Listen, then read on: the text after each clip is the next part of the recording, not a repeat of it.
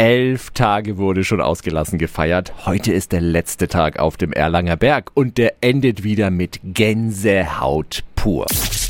365 Dinge, die Sie in Franken erleben müssen. Ein letztes Mal für dieses Jahr machen um 10 Uhr die Essbuden, Karussells und Keller auf und um 23 Uhr wird die Bergkirchweih traditionell mit dem Bierbegräbnis beendet. Festwirte und Helfer ziehen mit Schaufel, Pickel, einem als Priester verkleideten Festwirt sowie einem letzten Fass Festbier durch die Menge, um das Fass zu begraben. Mittendrin auch Erlangens Oberbürgermeister Florian Janik. Da kommen vor allem die Erlangerinnen und Erlanger und dann das Fassbeerdigen am Erichkeller, die weißen Taschentücher, Lilly Marleen. Jedes Mal, jedes Mal geht's mir zu Herzen und wer weiß, vielleicht machen wir auch dieses Jahr eine halbe Stunde länger.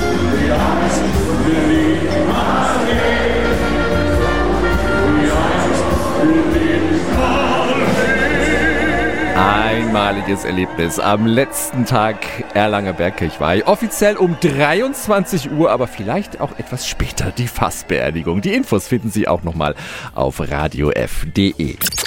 365 Dinge, die Sie in Franken erleben müssen. Täglich neu in Guten Morgen Franken um 10 nach 6 und um 10 nach 8.